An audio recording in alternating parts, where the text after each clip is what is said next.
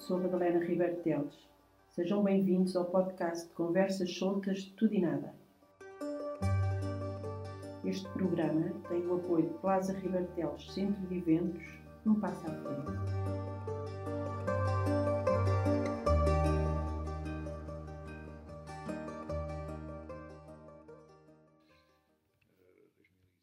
sim, 13, 14 anos, comecei a fazer essa. Eu gostava muito de fotografia e de vídeo fazer fotografias e tudo, pois, mas depois estava aqui a trabalhar o dia todo, não tinha muito tempo para fazer essas coisas. Depois pensei, vou mas é fazer uma coisa sobre o milho, não tem interesse nenhum, não tem graça nenhuma, mas pronto, tiro umas fotografias, faço uns vídeos, digo umas larachas. E aquilo começou assim, em 2007. E pronto, a coisa começou, fazer uns vídeos, né, foi na altura que começou o YouTube. Nem, ninguém tinha YouTube, não. e pronto, que eu tinha venido a informática já desde novo.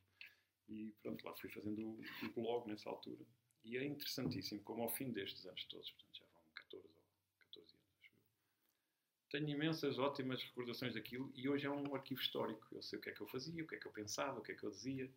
Depois há imensa gente que também usa o blog e vem-me dizer, pessoas que eu encontrei pelo mundo fora, que é engraçado. O mundo fora, aqui, o nosso mundozinho. Uh, conhecem-me, reconhecem-me. No outro dia estava a jantar num restaurante em Lisboa e vem-me um brasileiro dizer: O senhor é que é do milho amarelo? Um brasileiro, tipo que era agricultor no Brasil, conhecia o blog ouvia a minha voz e pela voz reconheceu-me. Eu achei espetacular. E pronto, e temos aí muitas coisas que as pessoas aproveitam, os professores dão aulas com aquilo, que é muito bom, estas escolas profissionais, então a gente fica todos orgulhosos quando sabe estas coisas. E portanto, mais vai fazendo, assim, vai tentando. E por isso é que eu acho que o seu podcast tem imenso interesse, porque há coisas que as pessoas não sabem. E as pessoas não sabendo vão ver coisas que não prestam para nada, que é as televisões e aquelas coisas passivas que eu acho eu gosto pouco de ser passivo. Eu acho que ver televisão é uma coisa passiva. A gente não, não produz praticamente nada. Absorve o que nos dizem e depois muitas vezes são coisas com, com pouca qualidade ou mal intencionadas e eu isso não estou para isso. Então gosto muito mais de passar o meu tempo a fazer coisas, a fazer coisas, mesmo que não tenham interesse nenhum, não sejam económicas ou que não tenham nada para os negócios. E isso é que me diverte fazer. Estudar, olhar para coisas assim do ambiente, coisas que não estão normalmente ligadas aos nossos negócios diverte-me imenso. E, portanto, foi muito a ver também, olha, com o meu pai, que, que também era uma pessoa que pensava muito fora da caixa. E sempre que, que as pessoas falavam com ele, ele era um bocadinho provocador em termos de pensamento. E isso também pegou-se muito na, na, minha juventude. Começámos logo a pensar o que é que, o que é que podíamos pensar fora da caixa. Porque eu acho que a gente, pensando fora da caixa, hum, antecipa muitos problemas. Uh, comecei a pensar como é que nós temos que resolver grandes problemas da nossa vida é antecipar que os problemas aconteçam. É? Portanto, quando, quando, eu tirei o curso de gestão e eu acho que a, a lição número um que aprendi é gerir é antecipar problemas. É antecipar. E para antecipar, nós temos que conhecer mais ou menos as hipóteses que temos para resolver os problemas. E, e pronto, e foi assim um bocadinho uh, a, a, forma de eu, de eu me divertir sem ser como estar todo dia trabalhar. Para já gostar do trabalho, introduzi sempre muitas destas coisas no trabalho. Introduzia as tecnologias, as informáticas, tudo coisas que na altura que eu era mais novo não tinham muito interesse, não existiam, não, não, não, não havia grandes mais-valias. Ter um computador num escritório no meu tempo não, não fazia sentido, não, não havia. Nos anos 80 nem computadores haviam. Mas eu achava que era engraçado fazer, perceber, como é que aquilo funcionava e usava a agricultura para testar o sistema. Uh, e então o computador, a mala ao bem, tinha que ser usado, não sabia bem para quê. Mas e assim começou esta, mais ou menos, ligação às tecnologias. E, portanto, comecei a transportar, andando mais para trás. No fundo, uh, quando eu tinha 15, 17 anos, começava a andar aqui com o meu pai e trabalhava aqui com ele toda a vida. Mas não era isto que eu queria ser, não. agricultor não era a minha vocação tinha sempre a ideia da informática, dos computadores e não sei o quê, como qualquer miúdo com 18 anos, não é? ou com 17. Só pensa. Ainda hoje acho que se mantém assim, mais ou menos. Hoje já se estão a começar a infartar um bocado disso. Mas na altura a gente achava aquilo fascinante, aquele mundo. E eu estava a estudar já no liceu e não sei o quê, depois fui estudar para a agronomia e não sei o quê, e acabei por fazer da, da, da, informática aquilo que eu achava mais graça, porque o meu pai dizia: tu podes ir trabalhar para onde quiseres, mas já o meu pai me disse a mesma coisa. A gente tem outras ideias, tem outros gostos, mas faz sentido trabalhar aqui. Então, eu tinha, eu tinha oito irmãs e éramos dois rapazes, tínhamos esta coisa para tomar conta, a probabilidade de eu ter que fazer outra coisa era, era nula, praticamente. E o meu pai disse-me exatamente isso: podes ir fazer o que tu quiseres, mas é mais inteligente tratar das coisas que a família tem, etc. Pronto, eu assumi que aquilo era mais ou menos uma ordem, não é? E pronto, e eu era um aluno pouco eficaz, portanto chumbava várias vezes e tal. E então começava a pensar que isto tenho que estudar mesmo. E cheguei aos 18 anos, depois de ter chumbado uma vez, pedi ao meu pai para ser tratorista, que achava mais divertido que ser estudante. Mas tudo não era uma coisa que me entusiasmasse muito. E ele disse: Muito bem, é já, amanhã, às 8. E pronto, estive dois anos a trabalhar com um trator podre, que apanhava o pó dos outros todos, que era o último, nunca me deu o trator com cabine. E, e, trabalhávamos aí no duro, eh, e depois ia para as aulas à noite. E ao fim de dois anos eu percebi que não queria ser tratorista, afinal. que era difícil andar com aquilo. Era muito chato, os primeiros 15 dias foi divertidíssimo, que era trator que era o que eu gostava.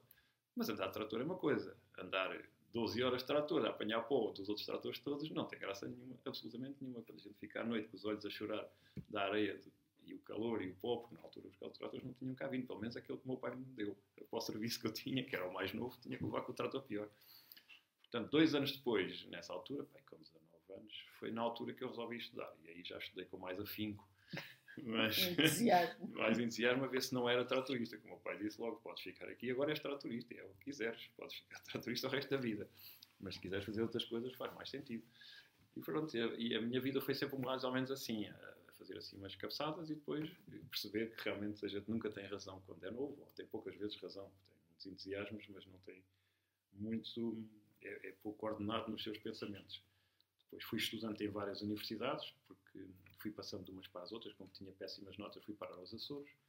Tive um ano nos Açores, que foi uma experiência fantástica.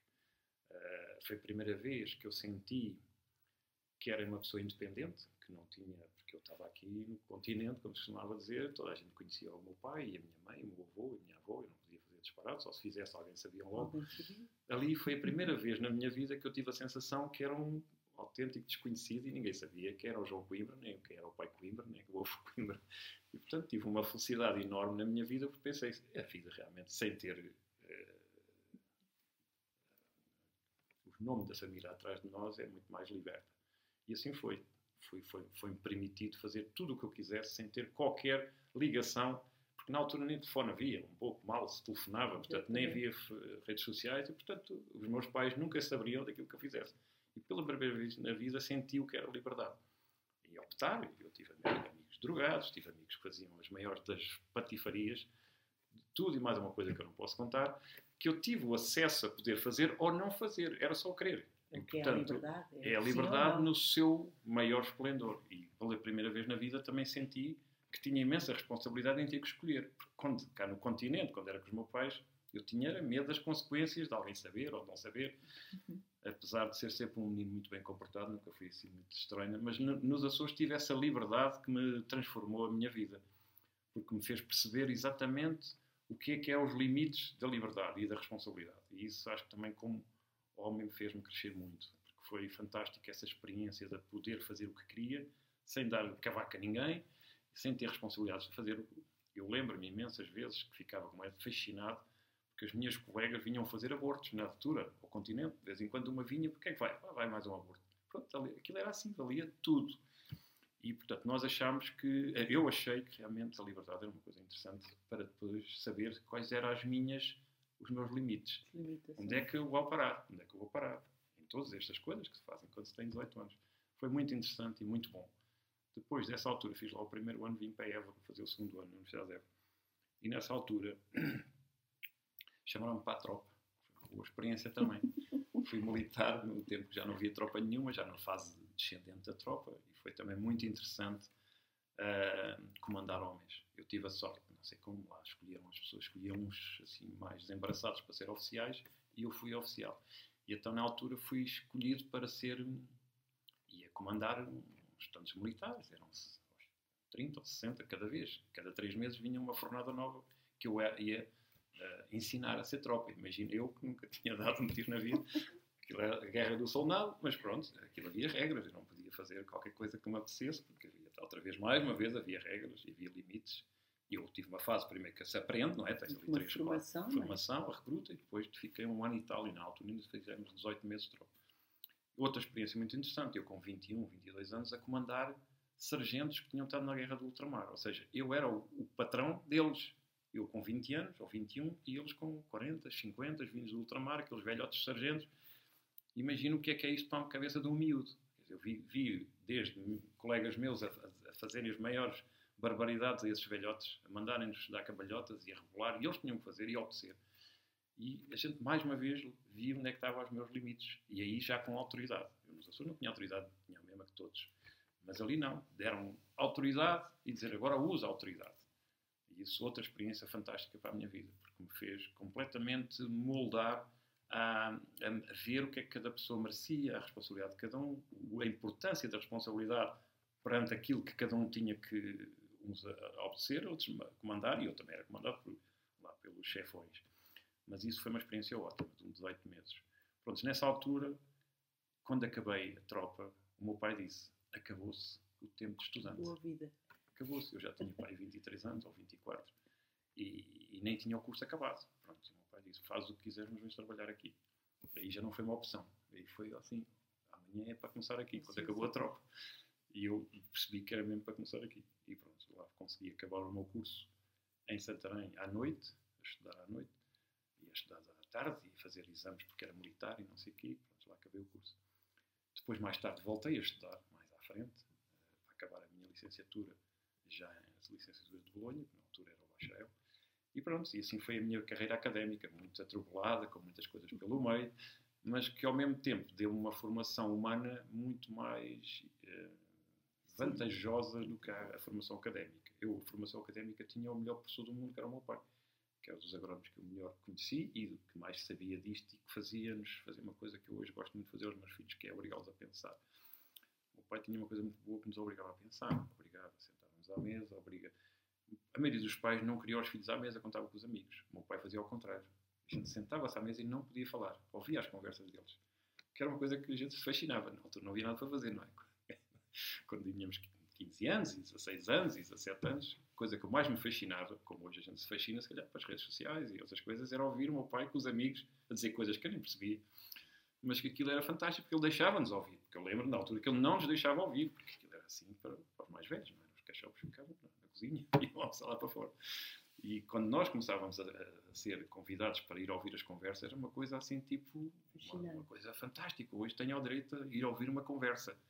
E que as pessoas conversavam, que é uma coisa que as pessoas já conversam menos, não é? As pessoas hoje estão muito socialmente ligadas às redes sociais, mas conversam pouco. E naquela altura, não. Eu tinha aqui amigos que ficavam até de manhã à conversa, que era uma coisa espetacular. E ele tinha uma maneira de transmitir as coisas aos filhos exatamente nessas conversas. Sabia que nós estávamos a ouvir e falava com os amigos de assuntos que queria que nós ouvíssemos. Era de uma inteligência superior, porque nunca nos ralhava assim, faz isto, é, não sei o quê, não faz, é mau, é bom, mas fazia-nos entender essas mensagens que ele queria deixar eh, nessas conversas, que, tipicamente para nos fazer passar as mensagens. Era muito giro e nós não nos apercebíamos disso, mas absorvíamos perfeitamente aqueles conceitos que ele gostava de transferir. E foi muito bom porque, pronto, esta, esta juventude acaba por ser muito atabalhoada, mas também conheci muitos sítios diferentes, não é? Estive em vários sítios e deu-me alguma preparação para que começar a trabalhar com o meu pai com 24 anos ou 25 e de repente estou aqui uns anos a trabalhar com o meu pai, uma intensidade muito grande de trabalho, com ele a ajudar-me, a aprender e não sei o quê, e de repente o meu pai morre. Tinha eu 33 anos, pois, portanto ainda tive aqui 6 ou 7 anos com ele a trabalhar. Mas ele no fim da vida já houve muita altura que já não estava cá. Eh, Deixava-me eh, eh, deixava-me a tomar conta disto. Ele, um gaiato, não percebia nada disto, cheio de empregados a quererem fazer a folha, porque a maioria destes homens arrões já aqui estão há mata de anos, são muito, são muito finos, sabidos, a maioria deles respeitadores, mas muitos deles querem ver se depois se metem a colherada. E, portanto, foi uma grande experiência. Ele fazia aquilo intermitente. Portanto, estava cá uns tempos, depois não estava cá uns tempos.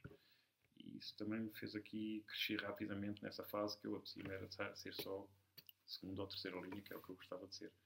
E pronto, foi assim que depois, quando o meu pai morreu, hum, tive que começar a trabalhar uh, com os meus irmãos. E foi esse o grande desafio que cruzámos 30 anos até hoje a trabalhar com os meus 10 irmãos, que tem sido um desafio muito interessante, porque é um conflito muito grande entre interesses, entre ideias, entre o trabalho e a família, este grande negócio que a gente tem que.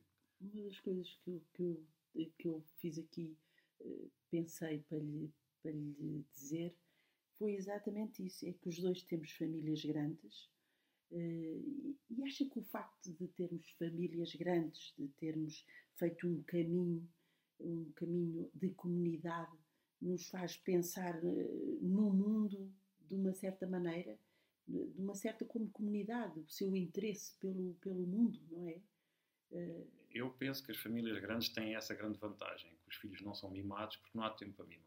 É? Eu sou o sexto de dez, e quando chegou à minha altura eh, tive a sorte de ser rapaz, que era uma grande alegria naquela altura. Eu sei que aqui a adega foi aberta para todo o pessoal e, portanto, foi uma festa da romba aqui quando eu nasci, porque já era o sexto e não havia rapazes, e para agricultores isso é uma coisa importante, ter um filho homem e portanto foi uma grande festa, mas nunca fui mimado nesse sentido. Acho que era o sexto dos sextos e portanto eram todos tratados por igual. Os mais velhos teriam tido os seus mimos, nós éramos mais para ser alimentados e tratados Exatamente. e muitos deles com, com, com, com, com os empregadas e já muito pouco contacto. Eu lembro-me nunca viajar com os meus pais, não, não era uma coisa habitual. Nós estávamos em casa e fui uma vez a Badajoz, uma vez a Paris com o meu pai, que foi uma festa, pronto, uma vez na vida.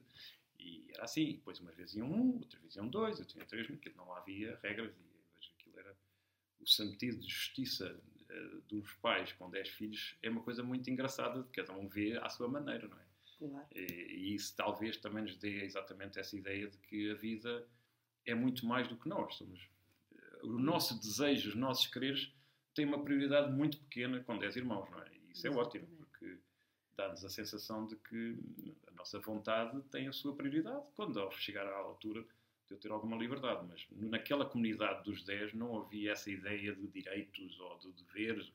Não, havia umas, umas regras que se marcavam, havia fronteiras que não se podiam passar e havia uma coisa extraordinária que no meu tempo eu achei, mais uma vez, era a liberdade. Eu nunca vi o meu pai a perguntar se eu tinha passado uma cadeira, se eu tinha chumbado, se eu, tinha, se eu lia bem, se eu não lia bem. Disse: tens que fazer o teu trabalho. Foi sempre essa a mensagem. E, portanto, eu vejo para os meus filhos já, eu nunca deixava eles, sabia lá, se, se, se uma vez eles podiam pensar em não estudar ou não tiveram essa liberdade. Porque as necessidades de hoje em dia, da, da sociedade de hoje, a exigência que é preciso dar aos, hoje às crianças é completamente diferente do nosso. Nós tínhamos Você, nos... se calhar, nós, nós somos 11, mas temos todos curso superior, se calhar não tem dois. Sim, sim, que infelizmente também todos licenciaram e, portanto, é, é muito importante. Nos faziam essa pressão, pressão mas nós sabíamos que tínhamos que havia responsabilidade, que, que havia responsabilidade tínhamos e, que fazer. E havia, não havia esta competição que há entre os, os miúdos, mas entre nós havia a noção que isto era uma coisa útil, uma formação boa equivalia a poder ter um, uma vida melhor. A gente tinha essa noção, não era? Apesar de que havia muita gente que não, não, não estudava, parava pelo caminho, as coisas também aconteciam muitas vezes. E na agricultura havia muito essa ideia de que quem não se formava, quem não tinha qualidade, ficava na agricultura. Que era uma coisa que eu sempre achei um bocado injusto pensar-se de quem ficou para agricultor, não é?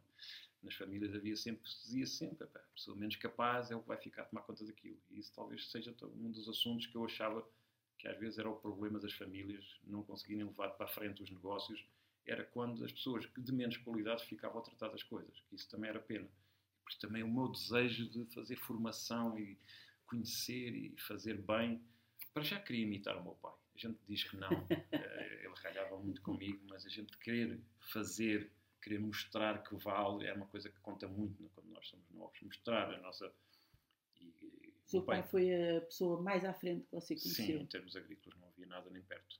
Conheci muitos, tive muitas referências pessoas que me ligaram muito depois, quando o meu pai morreu, e onde eu me agarrei bastante, pessoas que nós conhecemos muito bem, e eu posso dizer, por exemplo, o, tio António Zé Teixeira, uh, o tio Júlio Borba, haviam pessoas que para mim eram referências na agricultura naquela altura que eu, quando o meu pai morreu, fui pedir ajuda. E que me ajudaram, foi uma coisa que eu gostei imenso, porque pensei, olha, agora vai um miúdo aquilo. A gente acha sempre que as pessoas eram muito velhas nessa altura, não é? Deviam ter muito mais novas que eu sou hoje por isso é que eu também gosto muito de ajudar quem me pede ajuda nestas áreas. E há muitas pessoas novas que, quando estão a começar a vida de trabalho com as famílias, etc., pedem-me ajuda e eu dá-me imenso gosto em, em, partilhar estas ideias. Mas pronto, as referências eram o meu pai. O meu pai era a referência, porque também já ele era uma máquina na altura, era fora, de, era fora do, do comum. E depois ele gostava de, de, ensinar, gostava de transmitir, gostava de partilhar, obrigava-nos a pensar, sempre a obrigar-nos a pensar, que eu acho que é a grande ferramenta que ele me deixou. Pelo menos é essa a sensação que eu tenho, que é saber equacionar os problemas, saber pôr em, em equação tudo isto que é importante para gerir. Porque eu hoje sou muito mais gestor do que agrónomo. Quer dizer, a gente, ao fim de dois, três anos que está a tomar conta de uma coisa grande, uma coisa que se leva com muitos negócios, deixa de ser só agrónomo, deixa de ser só técnico, não é? Passa a ser um gestor. E o gestor realmente tem muita importância estas vivências todas que teve na sua, na, sua formação, na sua juventude e caráter que é formado, a maneira como se aplica nesta área da gestão, também é uma grande decisão que foi, no fundo, moldada pelos nossos pais. Eu acho que sim. Eu tive eu a sorte sim, de estar muito tempo com eles, não é? Porque estive em casa até aos 20 anos, praticamente 19 anos. Muitos miúdos hoje, os meus filhos não tiveram, foram muito mais cedo para Lisboa. Uh, nós estudamos aqui até mais tarde e, portanto, foi sempre como chumbava, lá está. Fiquei mais tempo em casa. E, e por isso acho que somos mais comunidade, sentimos que somos uma peçazinha de uma peça maior, não é? é. Que eu tenho sempre imenso medo das individualismos, não é? De trabalhar só para mim, trabalhar só porque eu gostava de fazer aquilo. E tenho tentado sempre, neste esforço de trabalhar com os meus irmãos, que é sempre uma partilha de, de opções e de gostos e de, de vontades, tentar hum, gerir essas expectativas que as pessoas têm do nosso trabalho da melhor forma, não é? Criar nem muitas expectativas mas também não desvalorizar o trabalho que a gente faz. E isso também tem sido uma grande escola, a escola de, de ter que perceber que não só nós que sabemos, ou que pensamos, ou que temos as soluções para resolver a vida das pessoas. Isso é o que está, estamos ainda a atravessar essa, essa fase da vida, não é? A vida de, de produzir e da vida de gerir tem grandes desafios. E aqui entram muitos outros, outros assuntos que na nossa vida parece que não mas contam nossa relação com a fé, com Deus, com a, com a ética. Isso também uh, atravessa a minha vida desde sempre. Não, é? não, nunca tive uh, dúvidas nenhumas que fui uma pessoa abençoada com contacto com Deus, por Deus, uma coisa que quando eu tinha 18, 20 anos, que me marcou profundamente a minha fé. Portanto, nós tínhamos uma fé completamente eh, histórica de, de, dos nossos pais, de, de imitação mas não havia uma verdadeira adesão à fé, não é? Essa adesão tem que acontecer pessoalmente com a pessoa. E eu tive a sensação que tive qualquer coisa parecida com isso. E isso... Se uh, se tivesse que fazer uma regra que, que, que tivesse que seguir, que, que, todas as pessoas tivessem que seguir, uh, essa, uh, o que é que era a sua a regra que seguiria, que sugeria era espiritual, educacional, uh, ligada à natureza, que se você tivesse que fazer uma regra para todo o mundo poder uh, seguir, o que é que você faria? Isso é uma grande pergunta, não faço ideia. Não faz ideia? Talvez, sim. A natureza, para mim, sempre me teve, teve, teve um grande impacto nas minhas, nas minhas, nas minhas de, de formação. Eu vivo aqui numa zona muito interessante em termos ambientais. Nós estamos ao pé de uma reserva natural sei que você me mandou vir por esta estrada. É, eu gosto muito de, de, dizer que eu fui um utilizador da reserva natural, ainda nem se falava em reservas naturais. Portanto, eu uhum. vivi nestas zonas agrícolas, que hoje são parques naturais, mas na altura nem se falava nisso.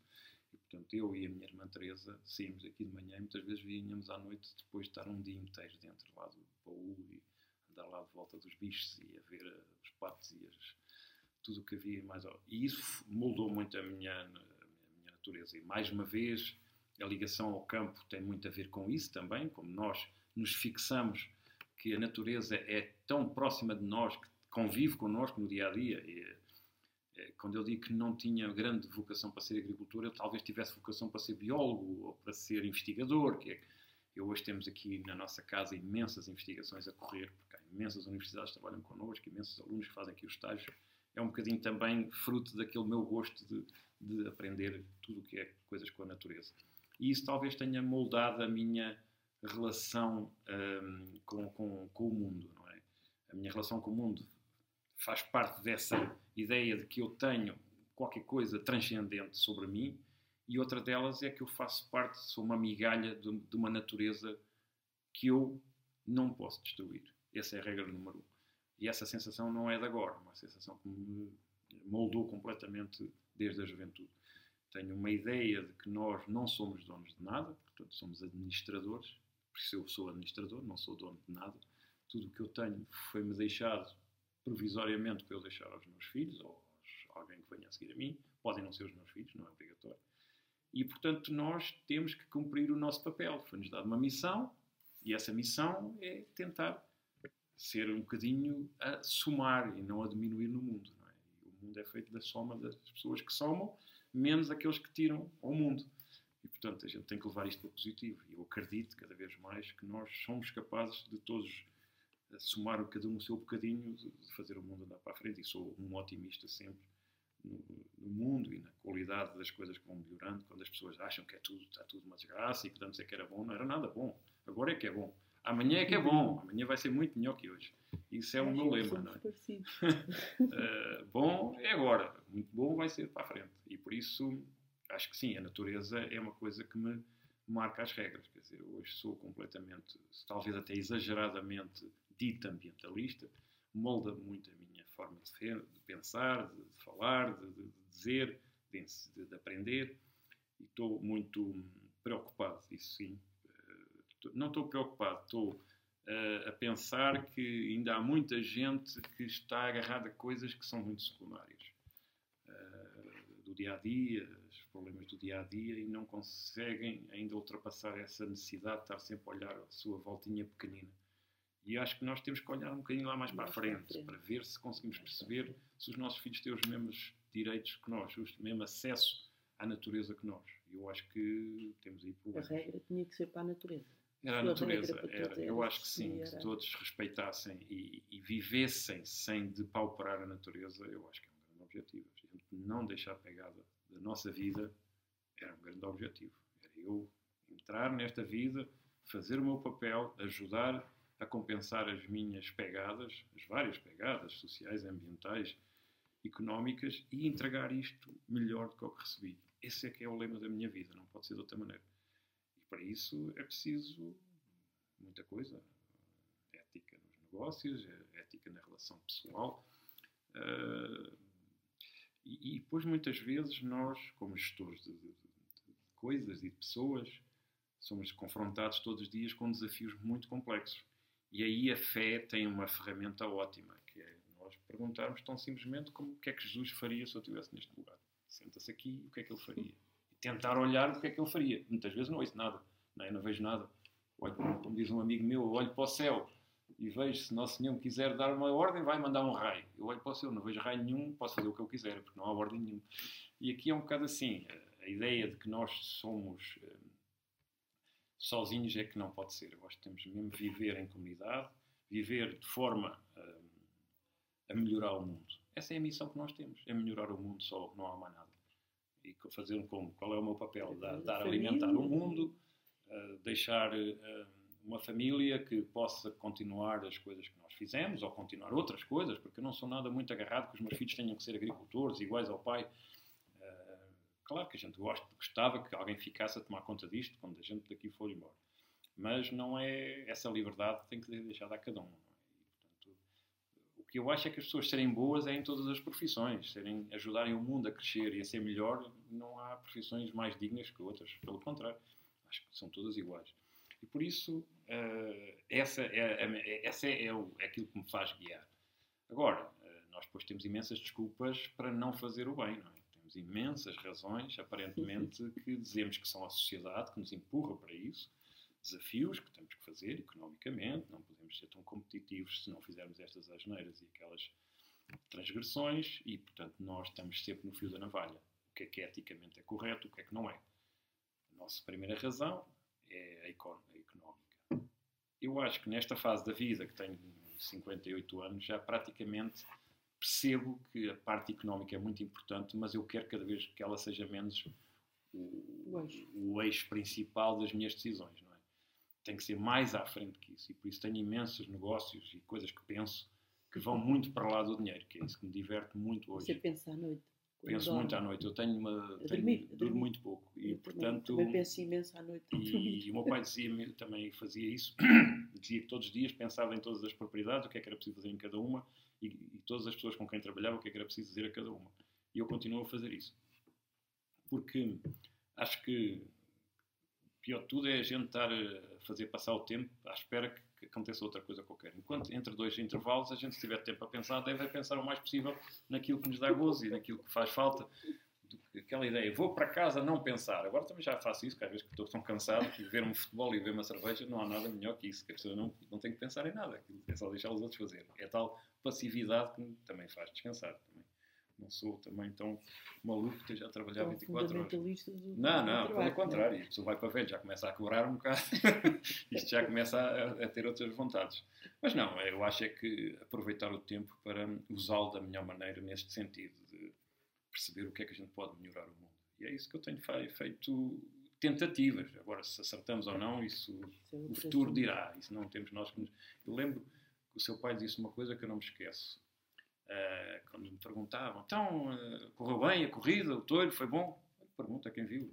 E eu, eu lembro-me disso como se fosse hoje. Ficou-me essa frase para a vida. A gente não tem que estar tá sempre a fazer exame de se a coisa correu bem ou não. Isso fica para outros. A gente tem que tentar fazer o nosso melhor. E é, pronto, isso é mais fácil assim do que a gente estar sempre a pensar se foi bom, se foi não. Agora, ah, há coisas que hoje me dão muito gozo que, que é nessa área de- de- da área que não é só negócio. é? Por isso, o nosso tempo também tem que ser usado nessas coisas. Claro que eu transformo tudo em negócios. Normalmente, eu acho que qualquer ideia que seja ambientalmente interessante, seja socialmente interessante, normalmente, se for bem executada, pode vir a ser um negócio. O que é é, o que é que é um negócio para o bosque? Eu ouvi dizer que está a fazer um bosque. É verdade ou mentira? Não, nós começámos a fazer bosques já há uns anos para respeitar eh, as nossas áreas de. Nós fazemos uma agricultura muito intensiva e, portanto, teoricamente, segundo algumas hum, contas, estamos a ter impactos negativos na, na- na tal casa-mãe, na casa comum.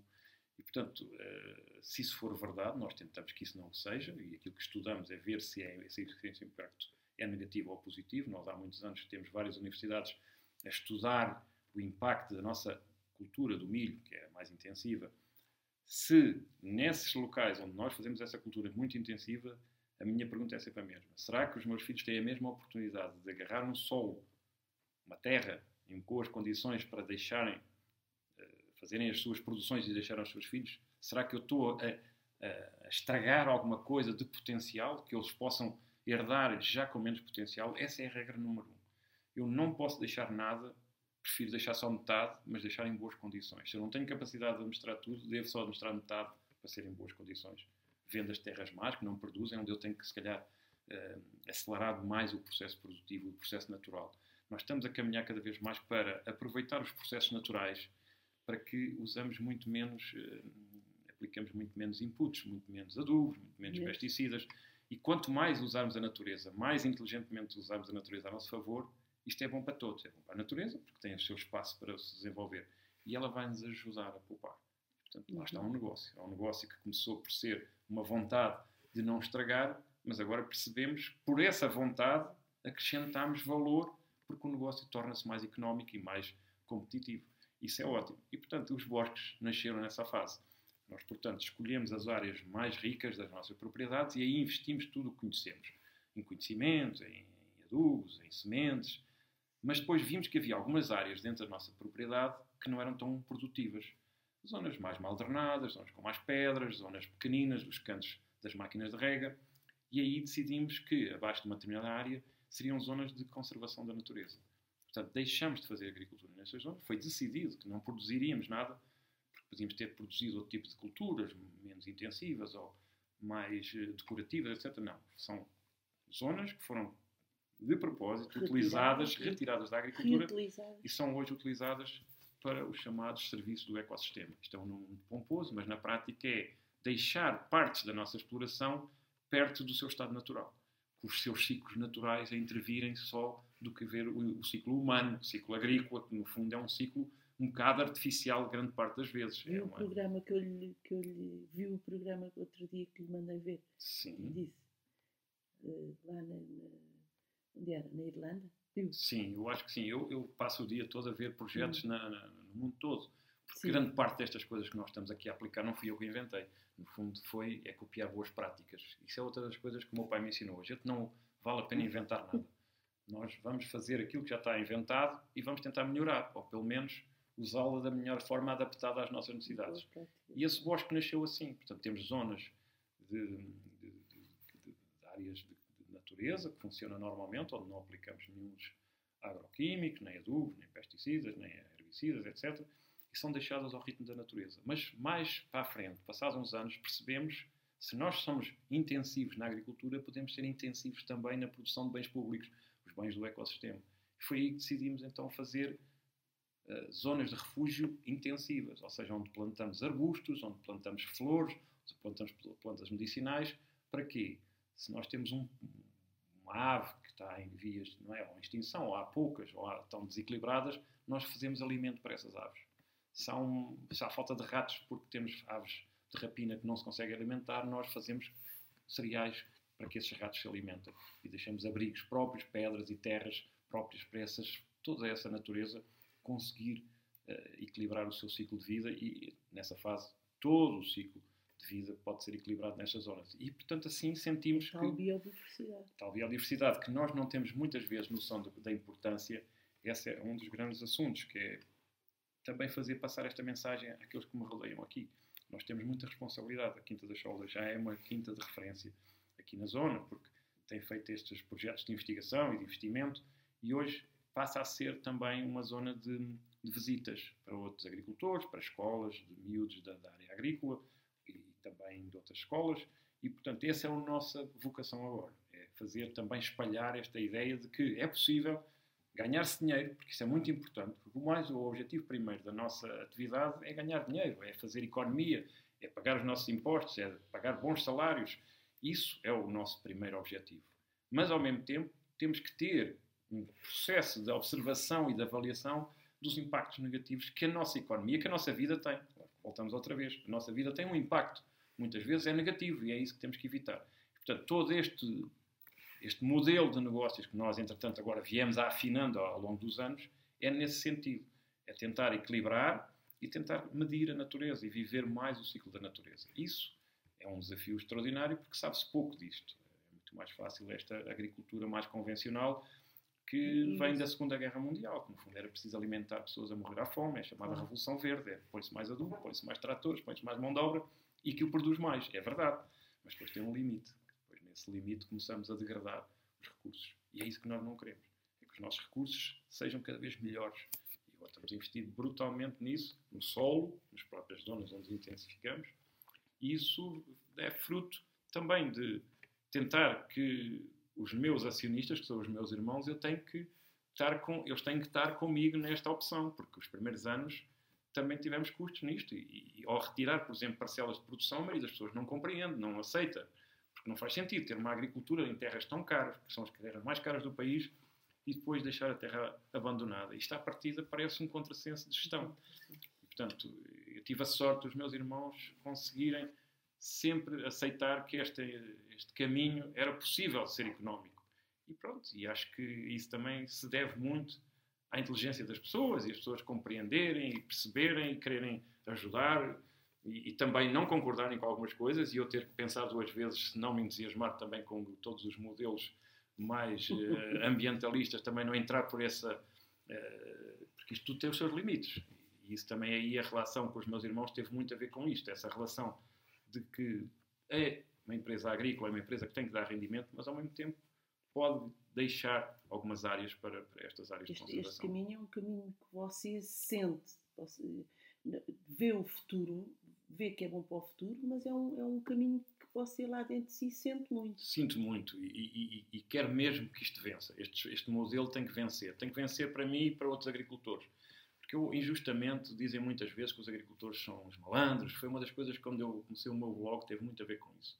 Era mostrar às pessoas que não estão muitas vezes ligadas à agricultura que a nossa vida não é destruir. Porque dizia-se cada agricultor, quando se levanta, vai querer matar as pessoas todas, quer envenenar toda.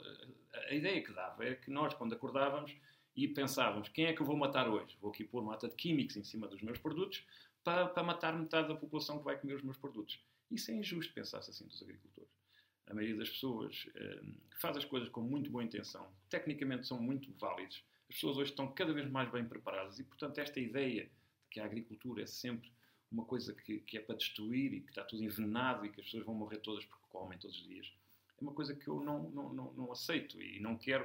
E, portanto, também a comunica, a comunica, comunicar esta forma de fazer agricultura realista, com as dificuldades que temos e com as, as oportunidades que nos são dadas por estes novos conhecimentos, é uma grande alegria, porque eu cada vez tenho aqui uma visita, sinto que também estou a fazer o meu papel, que é pôr as pessoas a pensar outra vez, a discutir e a criticarem e dizerem que devia ser ao contrário ou que não é, porque não tenho a certeza que o modelo não é perfeito e há de ter muito para se melhorar e não, nada disto está concluído. Agora, o caminho é este, é tentativa e erro, vamos tentando acertar e medir. Medir é a palavra-chave no, no nosso ato de gestão. A mais importante palavra é para gerir temos que medir. Nós há 20 anos uhum. começamos a medir tudo o que aqui fazemos. Quanto é que gastamos de água, de adubo, de eletricidade, de mão de obra, quilómetros? Eu sou um fanático por isso. Portanto, os dados e a informação organizada, e tenho a sorte dos meus filhos estarem a ajudar nessa área, porque muitos deles estão a trabalhar na área da, da digitalização dos processos, como se chama hoje, no fundo, pôr tudo em dados, tudo em, em, em, números, para podermos medir muito bem aquele nosso impacto. Porque se nós não medirmos, eu não faço ideia se estou a fazer bem ou se estou a fazer mal. Uh, e isso é muito importante, essa área da, esta que, que, que, área da digitalização. Uh, no, no, outro dia, num destes domingos, nas conversas da noite de opinião dos comentadores, uh, uma das pessoas dizia que com este dinheiro que vai uh, aparecer, que vai chegar, a, a, a tal bazuca, que, que gostava que fosse canalizado para o desenvolvimento e para a ajuda das pescas, da agricultura e da área digital. Uh, o que é que você gostava que, que acontecesse com esse dinheiro na agricultura? Eu penso que era muito bem gasto se fosse para nós fazermos as tais produções muito mais um, ecológicas. Portanto, ajudar a que os agricultores, de forma realista, não é com fantasias, como muitas vezes nos propõem, tentar reduzir a necessidade de nós importarmos coisas, importarmos adubos, importarmos sementes, importarmos tudo, porque Portugal é muito dependente de tudo e tudo o que nós pudéssemos fazer para ajudar os agricultores a serem mais autossuficientes, por exemplo, as energias renováveis, porque nós gastamos imensa energia, uh, usar tecnologia que pudesse pôr os agricultores a usar os seus, um, os seus recursos na, da proximidade, sei lá, os estrumes dos animais, por uh, todos esses conceitos da agricultura mais de conservação, as pessoas tentarem aprender a, fazerem uh, uma agricultura, formação, eu acho tão importante. A gente acha que só tem que aprender quando está na escola. Eu acho que é exatamente o contrário. A gente deve de aprender é quando começa a trabalhar. Deve de estudar quando começa a trabalhar, porque sabemos tão pouco de quase tudo. E isso era uma das coisas que eu acho que temos que fazer. Um verdadeiro ensino um ensino de transferência de conhecimento. Já não é aquele ensino oficial pôr os agricultores com um lápis e uma caneta sentados numa secretária, mas fazê-los visitar, fazê-los ir ver casos que funcionam, uh, ver os problemas negativos, porque a maioria das pessoas, quando vê, quando apalpa, quando mexe, consegue depois levar isso para as suas realidades. E isso é que nos faz muita falta. Nós temos um grande déficit, temos agricultores muito velhos, temos um, um dos piores índices de, de, de renovação da dos jovens agricultores e, portanto, estamos aqui com um assunto gravíssimo nas nossas mãos. É que vamos estar, durante os próximos anos, com um déficit de agricultores. E isso já se vê hoje. Temos zonas do país completamente abandonadas, onde se retirou qualquer área de gestão, e isso deu aquilo que estamos a ver no norte, com os incêndios florestais, e muito algum abandono também na, nas áreas do sequeiro. Portanto, o que temos que fazer é ajudar a que se possa guardar mais água, porque nós acreditamos que a agricultura regada é aquela que gera fixação de pessoas, porque sem ser isso não se fixam pessoas. E o que nós precisamos é fixar pessoas no interior, pessoas que tenham vidas dignas e para isso precisam ter outros negócios. E estes negócios, ligados à agricultura mais modernizada, mais digital, vão atrair pessoas de qualidade para o interior, que é isso que faz falta, que é isso que faz o ciclo virtuoso de as pessoas gostarem de viver no interior, porque também só vivem no interior, porque só há passarinhos, as pessoas depois não aguentam lá durante muito tempo, porque as pessoas querem uh, ter as pessoas precisas consigo viverem nessas zonas também. Portanto, atrair outros negócios era muito importante. Portanto, esses dinheiros não deviam ser usados para as mesmas coisas que foram usadas no passado. Para as grandes obras públicas, tudo isso, isso é bom para a economia no curto prazo. No longo prazo não resolve quase nada. Porque daqui a 10 anos estamos exatamente na mesma. Portugal já está tão pobre que acho que tínhamos que mudar o argumento. E o argumento era isso, é chegar às empresas e ver o que é que é preciso para produzir com muito menos recursos. Menos recursos, não é menos dinheiro, é menos recursos.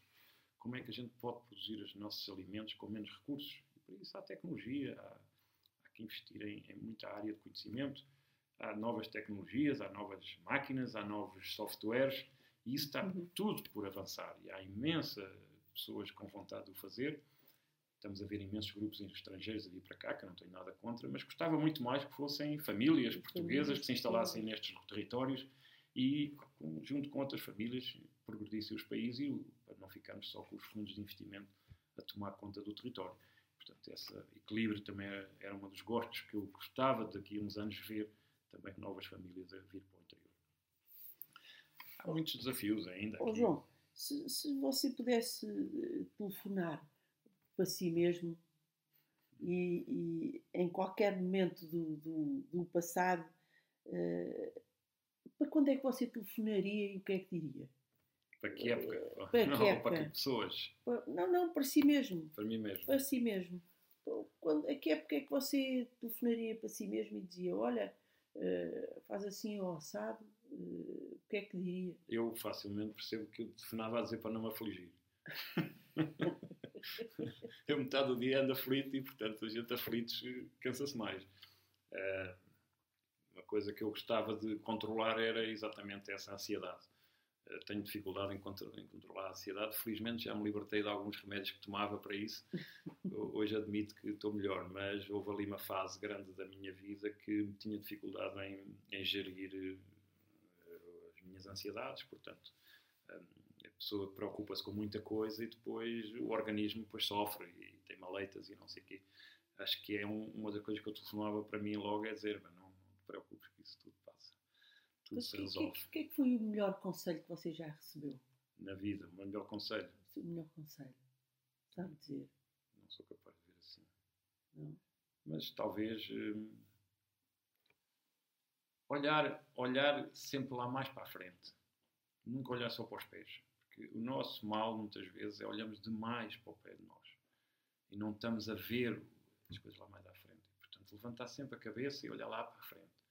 O que é que me interessa chegar? Essa é, é essa é a base de ser positivo. É, uma pessoa de, posso olhar sempre para o meu umbigo. Eu e... acho que, que o ser-se positivo é, é, você perceber que há o dia da manhã e que a coisa é. pode mudar e que o sol nasce outra vez e que tudo pode sim, acontecer sim. de maneira a diferente. A fé também nos ajuda a pensar nisso. A esperança da fé é essa, é que tudo é para melhorar e tudo é, é tudo tem uma causa e tudo é vale a pena por causa de, de já não se preocupar muito né, que é, porquê, mas para quê, não é? é.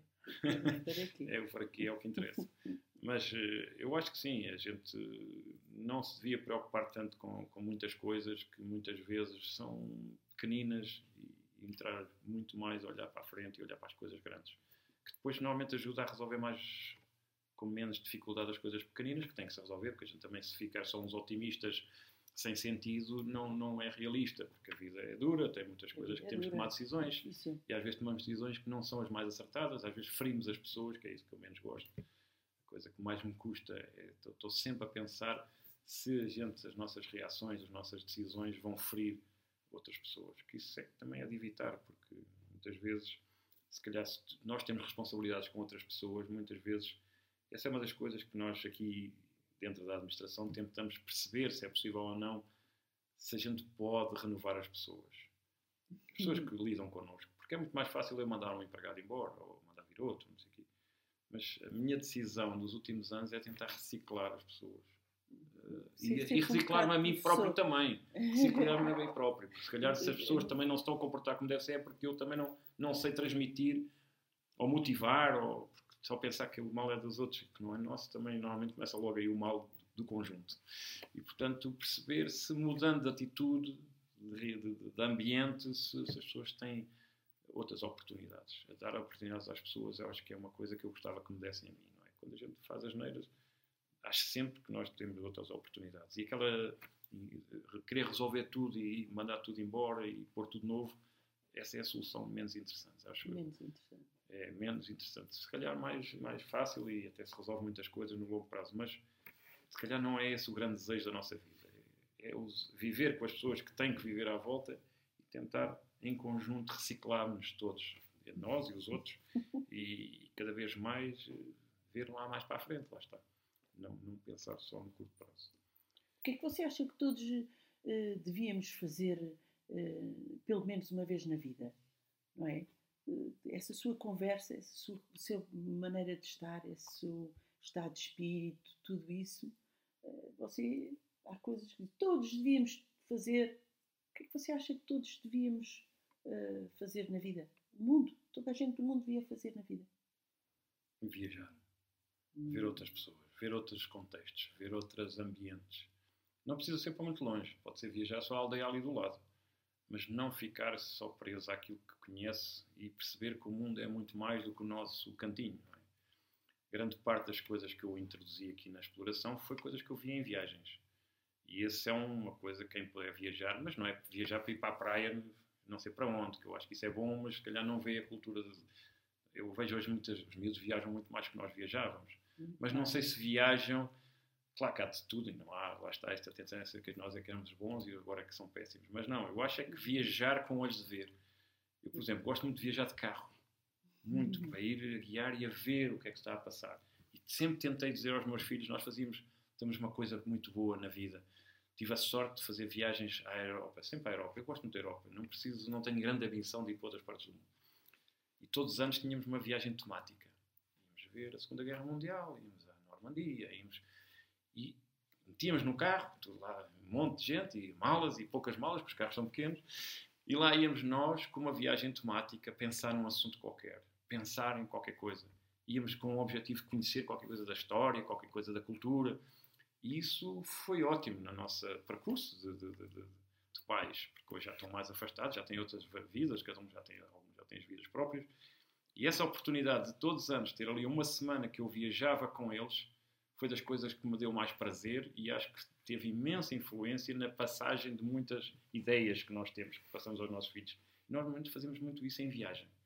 A viagem é um sítio para coisas fantásticas, que a gente não está à espera do almoço e a correr para as horas que tem que fazer, porque todos nós temos muita coisa a fazer. E a viagem, naquela altura, não tínhamos uh, as férias de praia, é diferente, porque cada um já vai ter que os amigos já não estão com os pais, ali não. Estão oito dias enfiados com os pais num carro de dois metros quadrados onde estávamos todos, uh, fizemos coisas fantásticas, fizemos cinema, fizemos filmes, nas viagens fazíamos coisas maravilhosas. E eu acho que isso, se quem puder fazer isso, não perca essa oportunidade de viajar e ver, com olhos de ver, o que é que os outros fazem, o que é que, como é que os outros vivem a vida, porquê dos mundos diferentes dos nossos. Não é para dizer que o nosso não é bom, o nosso é ótimo e eu tenho a sorte, vivemos num sítio fantástico e a gente gosta daquilo que cá tem. Não precisa nada de ser muito coisa que os outros é que são bons. Não, não. Eu ver o diferente é que faz o contraste. E depois tirar as coisas boas. Quer dizer, cada viagem que faço trago uma coisa para, para, para executar. E isso é que me entusiasma nas viagens e no sair de mim. Hoje temos a internet também, viajamos, não é? Se eu for viajar, eu não gosto muito de viajar na vida das pessoas e nesta coisa de andarmos todos a saber o que é que cada um de nós está a fazer. Não tenho muito gosto nisso. Mas tenho muito gosto em saber o que é que está a fazer na Holanda sobre energias solares, ou nas, não sei quê, ou debaixo de, de água na, você, você gosta de, de, ler? Gosto muito de ler, muito leio ler. pouquíssimo. Lê pouquíssimo? Leio pouquíssimo. Ou, leio muito, muito. Porque se foca mais para, para a área profissional. Sim, leio muitos artigos, leio muito internet, estudo muito. Eu tenho uma coisa agora muito fantástica que eu gosto imenso agora de fazer. Nós temos uma, um projeto, um projeto, há um programa da Microsoft que faz-nos os tempos de, de concentração, para, para não estarmos a trabalhar porque nós trabalhamos de bombeiros. O meu trabalho aqui nesta exploração é um bombeiro. Estou a resolver problemas quando as coisas não correm bem. Quando as coisas estão a correr bem, não sou, eu não sou preciso para nada. Só sou preciso para pensar para amanhã, não é? Para hoje não precisam de mim para nada. E, portanto, normalmente só me chamam quando há chatices, não é? Quando está tudo a correr bem, ninguém me chama. Uh, e, portanto, decidi guardar umas horas por dia, que eu chamo o tempo de concentração. E esse é o meu tempo de viagem. É o meu tempo de viagem, interior, é uma viagem a estudar coisas novas, novos negócios, novas oportunidades. E nessa altura não recebo e-mails, não recebo chamadas, continuo a receber. mas não recebo e-mails, não recebo alarmes disto e daquilo. E, portanto, vou-me começar o dia e já sei que tenho umas horas para, para viajar. E hoje temos a certo ter um computador à frente e viajamos para onde a gente quer. E conheço milhares de projetos fantásticos. Estamos em termos pessoais, tenho a sorte também de estar numa, dar algum tempo da minha vida a uma, uma associação que é a SES, que é a Associação dos Gestores Empresários Cristãos, onde trazemos Cristo para as empresas e estamos, eu estou a tentar criar coisas que me ajudem a ser um, como se diz, um cristão mais, um, mais igual ao fim de semana, porque a maioria dos cristãos são ao fim de semana e depois de semana já somos outra coisa qualquer. E, portanto, trazer esta ideia e a SES faz-nos isso. E eles têm imensos programas para nos ajudarem a construir ideias dentro daqui das nossas decisões como empresários. E isso é ótimo nesta nossa fase da vida, que já temos muitas certezas, não é? E, é e... Eu, agora eu sou, sou dois anos mais velha que você. E então eu, eu, eu escrevi há pouco tempo exatamente sobre, sobre os 60 anos e chamei-lhe mesmo a idade das certezas. É, nós agora já não temos dúvidas praticamente nada. É, a idade das certezas mesmo. E... Esse é que é o problema. É. Provavelmente não devemos estar muito certos, mas pronto, vamos ver. Mas pronto, eu acho que isso é bom. Este tempo de concentração dá-me para fazer bastantes coisas e dá-me uma liberdade ao longo do dia não estar um, embebido sempre nas mesmas coisas. Eu acho que é muito importante a gente saltar fora e ver, outra vez, mais uma vez, ver sem ser olhar para os pés. E o nosso trabalho, na maioria das vezes, então, quando está numa parte mais intensa do trabalho, é resolver aquele problema daqui a 10 minutos, não é? Ou aquele que já foi há um quarto de hora. Um, e esse tempo de concentração, que eu acho uma ideia genial e que deve ser feito já a pensar nas pessoas que, que se aceleram demais e que precisam de alguma ajuda para não, não fazê-lo, eu acho que uma ideia que eu recomendo a quem tiver esta idade, que é ter algum tempo para si, para viajar e para aprender a fazer outras coisas e pensar fora da caixa, porque senão até começamos a fartar das rotinas. Há uma coisa que eu digo, uh, as pessoas vêm para aqui trabalhar connosco, a gente recebe muitos estagiários e há uma regra básica de quem vem cá trabalhar. Tem que apontar uma coisa que a gente esteja a fazer mal. Só tem essa regra. Não tem mais regra nenhuma. Uma coisa que nós achamos que estamos a fazer bem, que a gente acha que faz isto é porque faz bem, alguém que vem de fora, portanto, a gente olhar para nós próprios com um aspecto crítico, não é um aspecto de deitar abaixo, mas sim um aspecto crítico, porque assim nós vamos fazer coisas de, de forma diferente. E essa rotina é que temos que quebrar será que eu estou a fazer igual há 10 anos e há 15 a fazer tudo o que fazia igual? Todos os anos eu tenho que ter aqui projetos novos. Todos os anos nós investigamos coisas novas. Para quê? Para não ser a rotina. Havia um professor que dizia, que, um, contava uma história muito importante que eu também me fixei. Ah, uma pessoa tem 40 anos de agricultor, sabe imensas vezes, sabe tudo de agricultura, vamos falar com essa pessoa.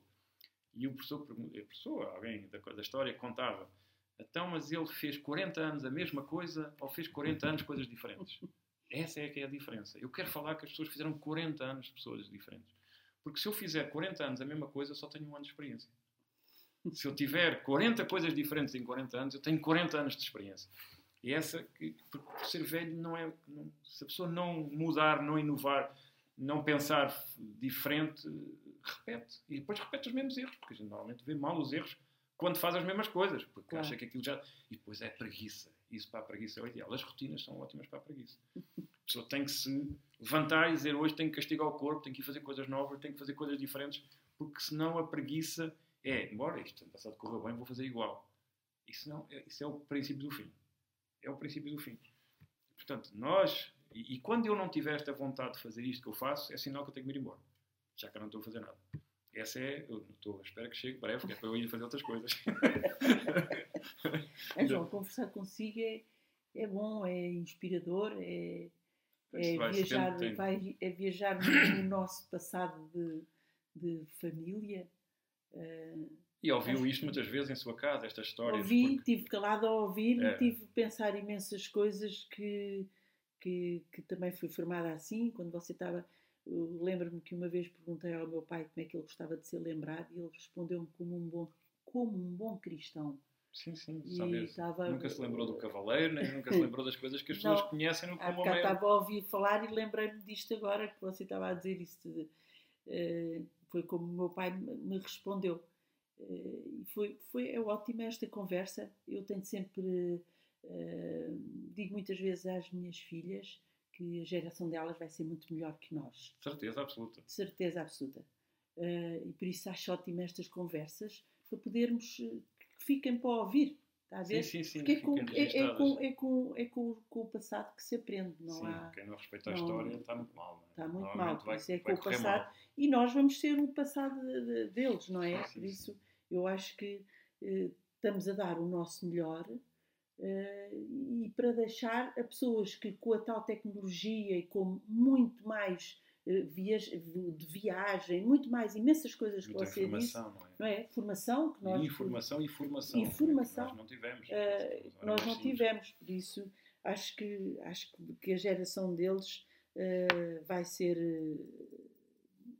superior a nós e se ouvirem tudo aquilo que nós dizemos então não é tem que ser sempre um espírito crítico. Eu, eu, para mim, acho que uh, o bom da gente deixar a eles é essa capacidade de pensar e não ser. O meu pai dizia uma coisa que também era muito importante: não sejam, como é que eles sejam? Não sejam rebanho, seja, sejam papagaios. Ele dizia-me sempre assim: eu às vezes gostava muito de falar, ainda hoje gosto muito de falar, e lembro-me sempre dele dizer: não sejas papagaio. Eu tinha pai 15 ou 20 anos, dizia-me sempre a dizer, quando eu começava a inventar, que fingia que, que ouvia outras coisas, ele deixa lá de ser papagaio. E depois era não ser rebanho se vão todos para ali, a gente vai pensar, mas será que o rebanho está aí no sítio certo?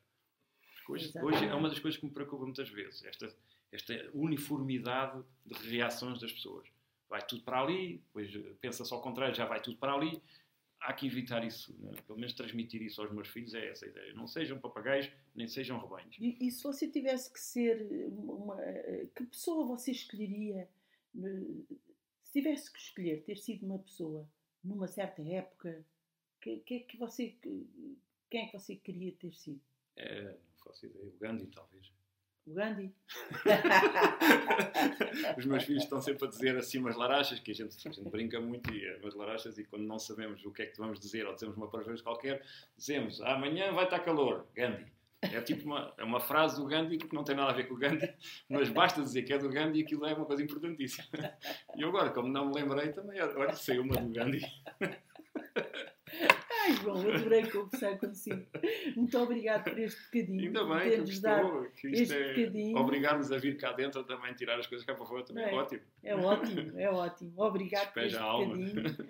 É, Parabéns espero... por esta sua decisão de gravar estas coisas, que eu acho ótimo a pessoa deixar registros das pessoas que cá vão passando, não é? É ótimo. É isso mesmo. É ótimo, ótimo. É Continue e vá todas as semanas a agarrar mais duas ou três pessoas. obrigado, obrigado por, nos dar, por me dar força, porque, porque às vezes as pessoas também não estão abertas a poder a, a, participar numa coisa que se calhar demora uma hora, não é? Sim, sim. Uma hora é, já é uma eternidade é, para uma pessoa é? hoje em dia, não é? Para uma pessoa de hoje Por isso eu recomendo o tal tempo de concentração. Deixarem. Estes tempos são para estas coisas. Porque estas coisas fazem a nossa vida reentrar nos eixos. Muitas vezes não é trabalhar desalmadamente de banho à noite que, que a vida entra nos eixos. Certeza. Obrigado. Parabéns, João. parabéns. Obrigado.